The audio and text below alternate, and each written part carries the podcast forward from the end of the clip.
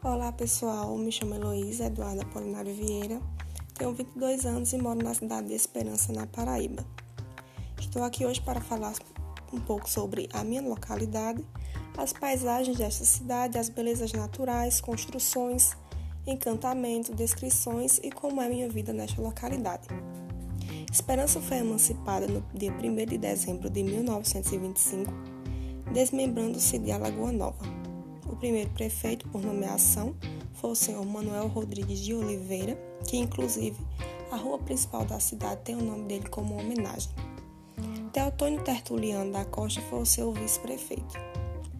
Antes disso, os índios tapuiais, quando habitaram estas terras, haviam construído um reservatório d'água que chamou a atenção dos nossos colonizadores, denominando de Tanque do Araçá.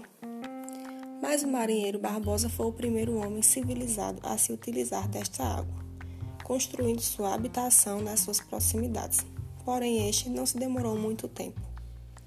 Posteriormente, fixaram residência os irmãos portugueses Antônio Laureano e Francisco Diniz, os quais construíram três casas no local onde hoje se verifica a Avenida Manuel Rodrigues de Oliveira.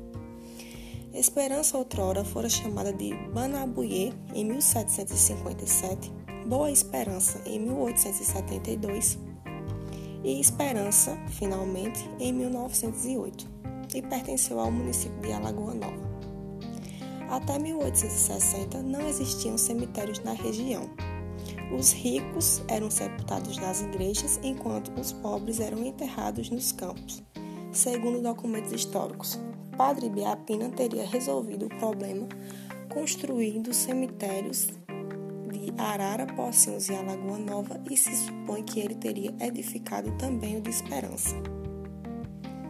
Já o ano de 1862 marca a fundação da Capela de Nossa Senhora do Bom Conselho, onde hoje é a Igreja Matriz, por, por orientação do Frei Venâncio, primeiro missionário a chegar nestas terras e a celebrar missa. Segundo a tradição, a devoção à Mãe do Bom Conselho no Brasil teria se iniciado em 1785, pelas mãos do padre jesuíta José de Campos Lara. Em, em 20 de maio de 1908, o bispo da Paraíba, Dom Adalto, criou e erigiu a Freguesia de Esperança, sendo o padre Francisco Gonçalves de Almeida seu primeiro pároco. Em 1885, foi instalada a Agência dos Correios e Telégrafos de Esperança, cujo agente era Antônio Albuquerque Lima. Em maio de 1925, iniciou-se um levante em prol da emancipação política do município. Esse movimento ganhou força no inflamado discurso de Silvano, Silvino Olavo, que declamava Esperança, Lírio Verde da Borborema. A ideia foi ganhando novos adeptos, entre eles o coronel Elísio Sobreira, chefe de polícia do estado, e o deputado Antônio Guedes, que apresentou o projeto de lei número 13 que criava a cidade de Esperança. Após terceira discussão em plenário, o projeto foi votado e aprovado. E no dia 1 de dezembro de 1925 era publicada no jornal A União a lei de número 624 dando origem ao município de Esperança, que se instalou no dia 31 daquele mês e ano. A cidade de Esperança tem um ponto turístico muito bonito. Já foi até matéria de jornal. Esse ponto turístico chama-se Capela Nossa Senhora do Perpétuo Socorro e é a menor capela do mundo. A Capela de Nossa Senhora do Perpétuo Socorro está construída sob um imenso lajedo denominado pelos indígenas de Araçá ou Araxá que na língua tupi significa lugar onde primeiro se avista o sol. Diz a história que no final do século passado houve um grande surto de cólera, causando uma verdadeira pandemia. Dona Esther Rodrigues, que é a esposa do ex-prefeito Manuel Rodrigues de Oliveira, teria feito uma promessa e preconizado o fim daquele mal. Alcançada a graça, fez construir aquele símbolo de religiosidade e devoção. Há também a Praça da Cultura, que é um dos pontos mais visitados da cidade.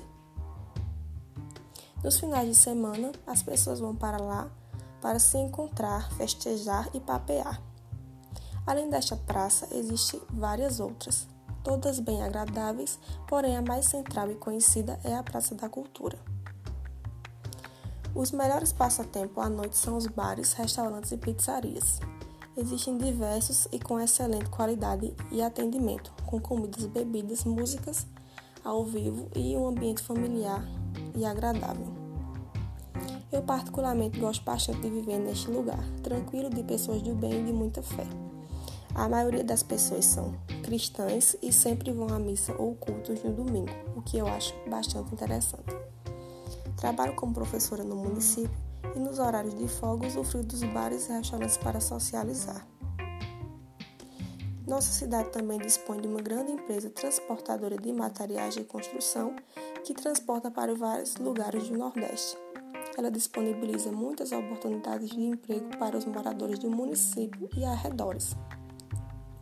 Esperança, sem dúvida, é um ótimo lugar para se viver. Venham conhecer essa cidade maravilhosa. Fiquem todos com Deus e até a próxima.